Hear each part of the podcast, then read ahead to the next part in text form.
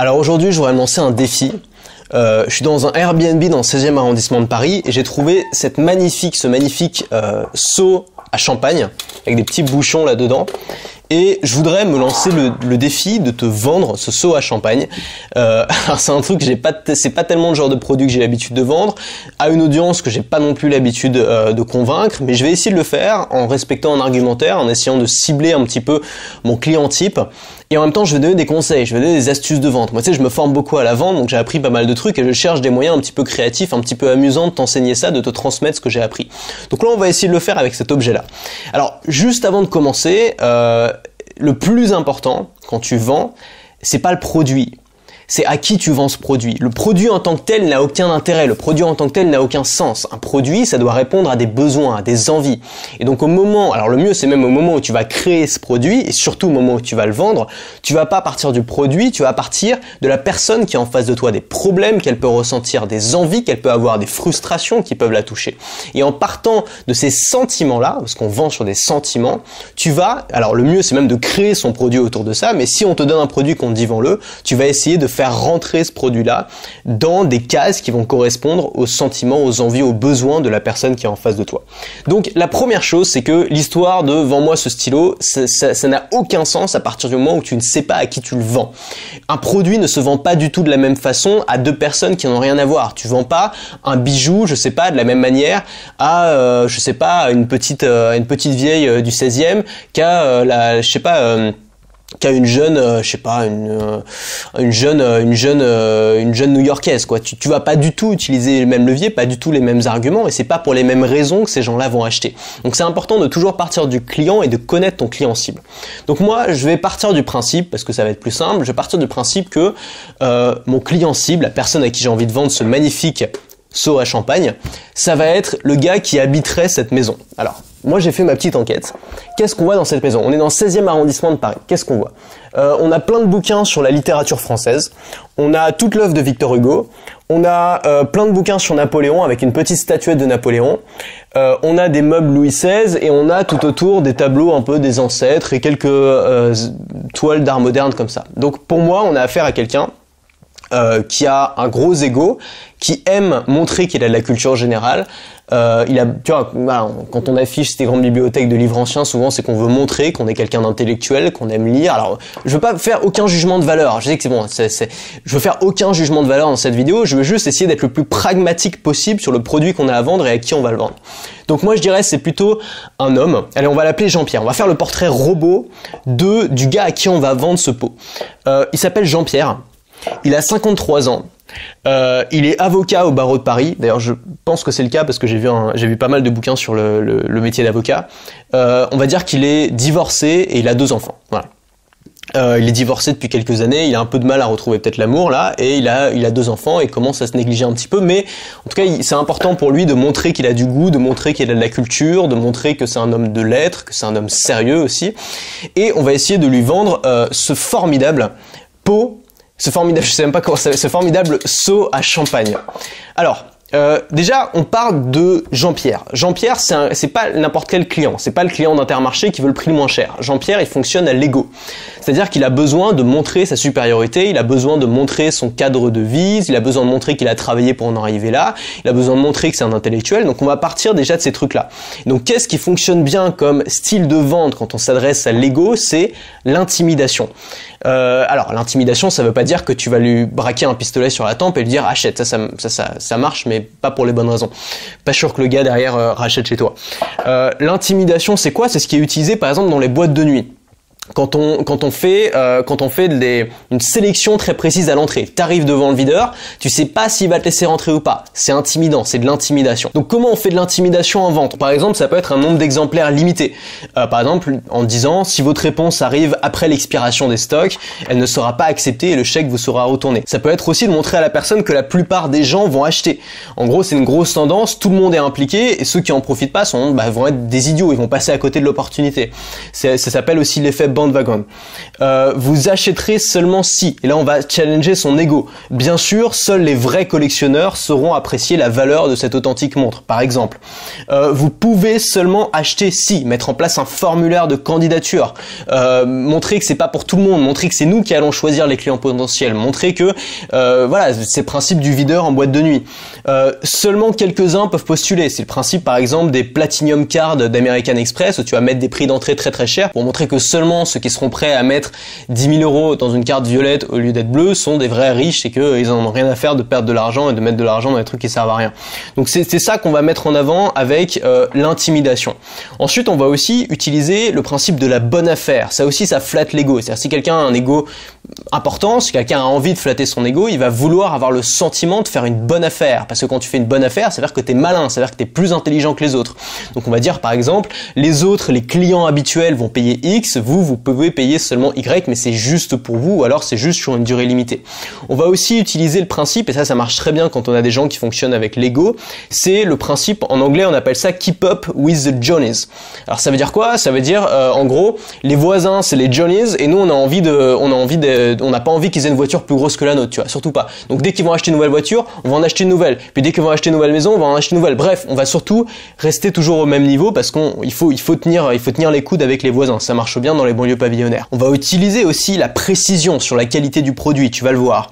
On va, on, peut utiliser aussi des techniques comme ce produit est, utilisé par X. Par exemple, utiliser des, des, références. Par exemple, le, je sais pas, le président américain a le même dans son salon, tu vois. On va utiliser des symboles autour de ce produit. Exemple, il faut associer ce produit à, je sais pas, à la richesse, à la classe, à l'élégance, au luxe, à ces notions-là. Euh, donc on va utiliser un petit peu toutes ces techniques-là, qui sont des techniques qui marchent très bien pour les gens, pour les acheteurs qui fonctionnent à l'ego, qui fonctionnent pas au prix le plus bas, mais qui fonctionnent davantage à comment je pourrais montrer aux autres que j'ai du goût, que j'ai de l'argent, que je suis intelligent, etc. on va utiliser ces outils-là pour vendre euh, ce seau à champagne. Donc, si t'es d'accord, on commence tout de suite. Mets-toi dans les pompes de Jean-Pierre. Tu es Jean-Pierre, tu habites dans un appart dans le 16e arrondissement, tu es avocat, tu as toute la collection de Victor Hugo et une statuette de Napoléon. Et moi, je suis, euh, alors moi, je suis, si tu veux, un collectionneur, ami de Jean-Pierre, et je lui vends régulièrement des trucs. Donc, on se connaît déjà un petit peu, je le connais déjà un petit peu, et je vais essayer de lui vendre ce magnifique pot. Alors, on va partir. Alors là, c'est du toc. Hein, on va partir du principe que c'est un truc qui a de la valeur, que c'est un truc en argent, euh, et que ça vaut, euh, ça vaut un petit peu de, ça vaut un petit peu de blé, quoi. Bonjour Jean-Pierre, comment ça va? Installe-toi. Si j'ai quelque chose à te proposer aujourd'hui, bah écoute, faut que, faut que je te raconte une histoire de dingue. Euh, donc là, on va commencer par une histoire. Raconter une histoire, ça c'est bien parce que ça permet d'ancrer le produit, d'amener naturellement le produit. et de faire en sorte que la personne s'imagine cette histoire-là. Donc je lui raconte mon histoire. Euh, l'autre jour, j'étais euh, j'étais en, terrasse euh, au Saint-Régis en train de siroter un petit un petit un petit whisky et puis là, qu'est-ce que je vois? Une, magnifique femme vraiment sublime dans une robe de soirée élégante qui assise toute seule au bar. Donc je me dis bon bah elle doit attendre quelqu'un, c'est pas possible qu'elle soit juste ici toute seule. Et, au bout de 10 minutes, bah je sais pas, je tente ma chance, je dis allez j'y vais, allez allez faut y aller quoi. En plus en ce moment je suis célibataire et tout, je peux pas rater une, chance pareille. Donc je vais voir cette femme, je lui demande son prénom, elle s'appelle Louise et puis on commence à discuter. Euh, ça se passe bien, je paye un verre, puis un deuxième, et puis voilà, vraiment on s'entend bien. Et puis au bout d'un moment, bah, il commence à faire tard, ils vont fermer, donc je lui propose de la raccompagner.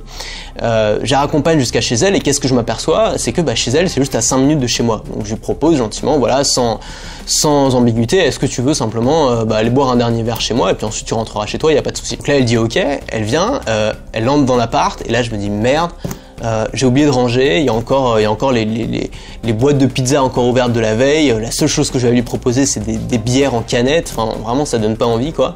Et donc, bah, euh, je la sens très gênée, mal à l'aise. Et puis, au bout de 5 minutes, elle trouve une excuse et elle part. Et là, je me suis dit, mais c'est pas possible, il faut que je fasse quelque chose, quoi. Donc, le lendemain, j'ai tout rangé.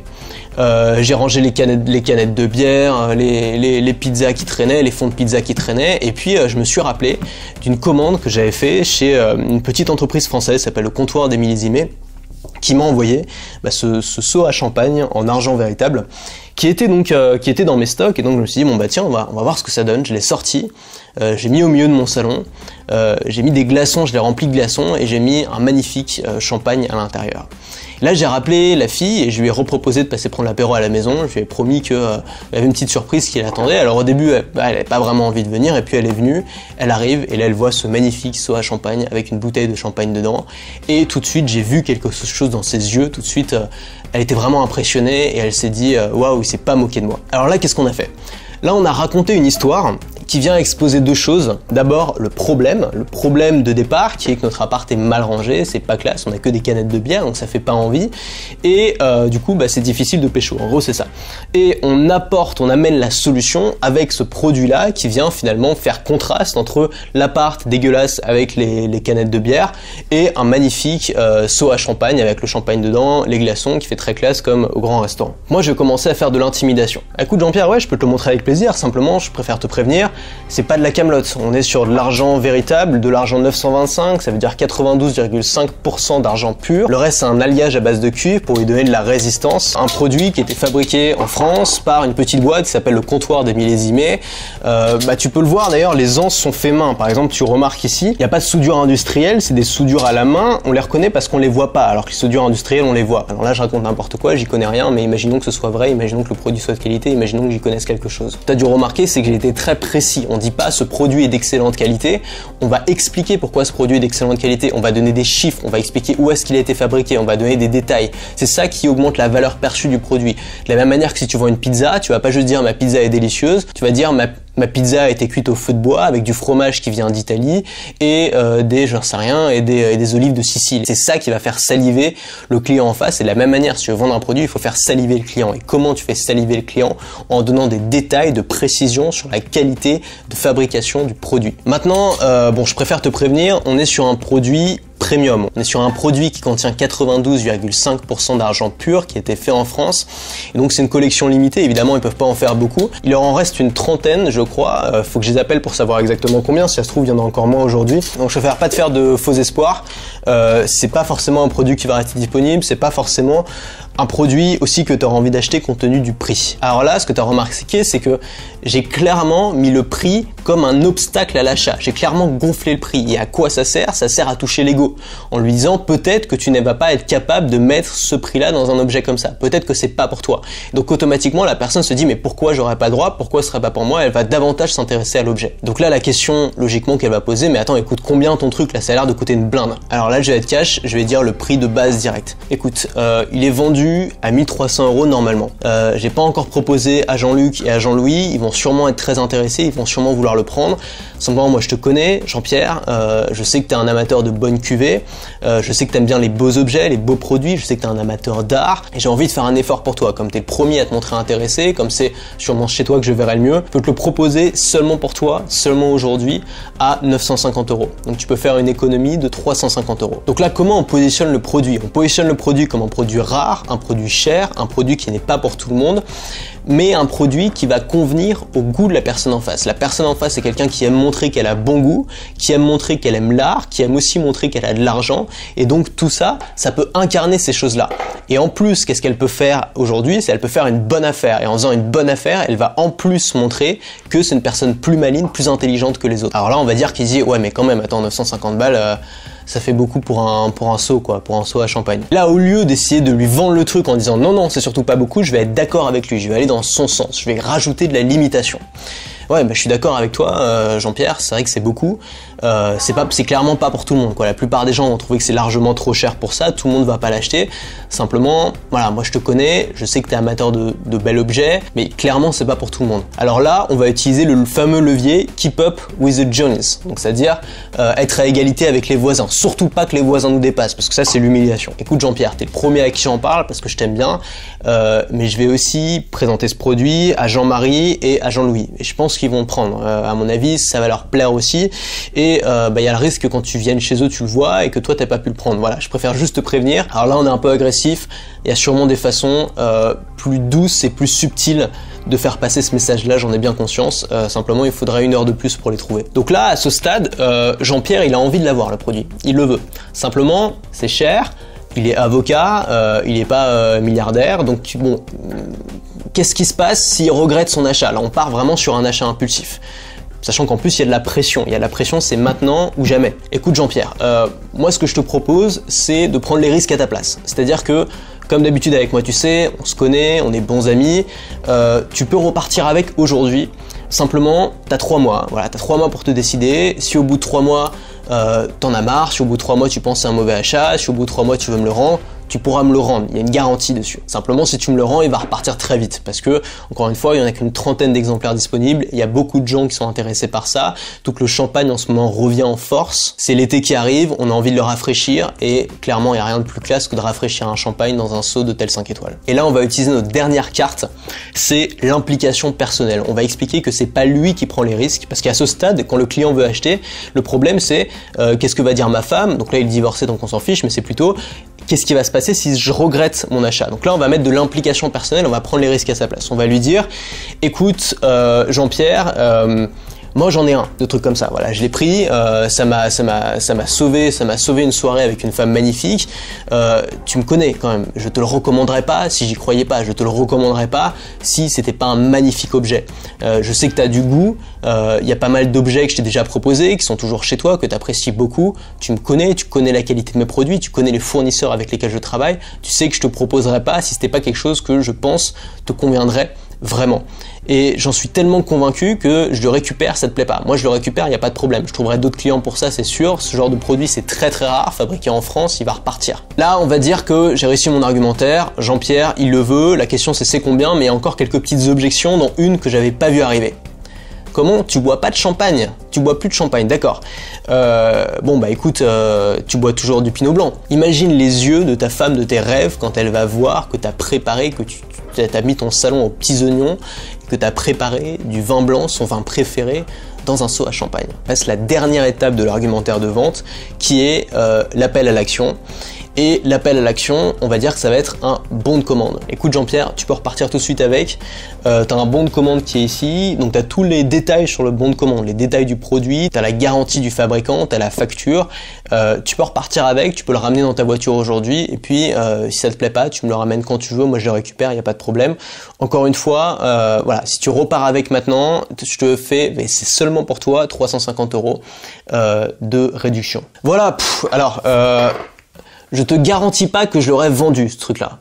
Franchement, euh, il y a beaucoup d'objections que j'ai pas forcément vu venir. Et évidemment, c'est plus facile de faire un argumentaire de vente face à un mur blanc que de le faire face à une personne. Il y a plein d'objections que tu verrais pas arriver. C'est pour ça que les meilleurs vendeurs, souvent, c'est les gens qui s'en sont pris plein la gueule. C'est les gens qui étaient, je sais pas, euh, qui faisaient du porte-à-porte euh, dans les années 60, qui ont vu des centaines de clients devant eux et qui ont dû s'adapter à chaque fois au type de clients qui connaissent par cœur les objections. Et c'est pour ça aussi que toi, si tu as des produits à vendre, même si c'est en ligne, même si c'est des formations, même si tu discutes jamais face à un client, c'est important de connaître tes clients, c'est important de connaître leurs objections, c'est important de faire des sondages pour savoir de quoi ils ont besoin. Malgré toutes les informations que tu peux avoir, il y a toujours des moments où tu vas foirer ta vente, il y a toujours des moments où ça va pas marcher. Et puis la deuxième chose, c'est que bah, le but de la vente pour moi, c'est pas de vendre des trucs comme ça. Le but de la vente pour moi, c'est de vendre des produits dont les gens ont vraiment besoin. C'est de vendre des produits qui peuvent vraiment apporter de la valeur aux gens. C'est de vendre des produits qui peuvent vraiment apporter, des solutions. Et en tant que créateur de contenu, c'est ce que tu fais. En tant que créateur de contenu, tu as as une opportunité immense de gagner ta vie en aidant les gens à résoudre des problèmes. Et pour moi, c'est le meilleur job du monde. Donc si tu as envie d'aller plus loin, j'ai fait un pack de trois formations euh, qui est seulement disponible à un prix, à un tarif limité jusqu'à ce soir normalement. Donc je te laisse regarder, tu as un lien en description, regarder si les conditions ont changé ou pas. Tu as trois formations. La première formation, c'est le générateur de contenu. C'est une machine pour trouver des idées de contenu à l'appel. La deuxième formation, c'est 1000 vrais fans. C'est comment avoir une audience de fans qui vont te suivre sur la durée. La troisième formation, c'est 21 hacks de trafic YouTube. Euh, c'est une bonne manière de décoller sur YouTube si aujourd'hui tu as du mal à faire des vues. C'est des petits hacks qui vont te permettre d'attirer des visiteurs. Mais ensuite, sera ton boulot de convaincre, de convaincre les gens de s'abonner, de convaincre les gens de te suivre, d'apporter de la valeur aux gens, euh, de proposer des produits, de vendre si tu as besoin de le faire. voilà, c'était juste une première tentative pour moi. Euh, n'hésite pas à me dire ce que tu en as pensé. C'est pas facile, mais je trouve ça amusant. Moi, j'adore la vente. C'est vraiment un truc qui me fascine. Mais j'ai une expérience de la vente qui est très développée, mais seulement sur un domaine très restreint, qui est la vente de formation en vidéo. Donc forcément, euh, pour ce qui est vente face à face ou vente de produits physiques, j'ai aucune expérience. Et donc le but des vidéos comme ça, c'est d'essayer d'appliquer euh, des, bah, des choses que j'ai apprises sur la vente dans des terrains qui sont très différents des terrains que je maîtrise. Voilà, bah, j'espère que ça t'a plu et nous on se retrouve dans la prochaine vidéo. À samedi.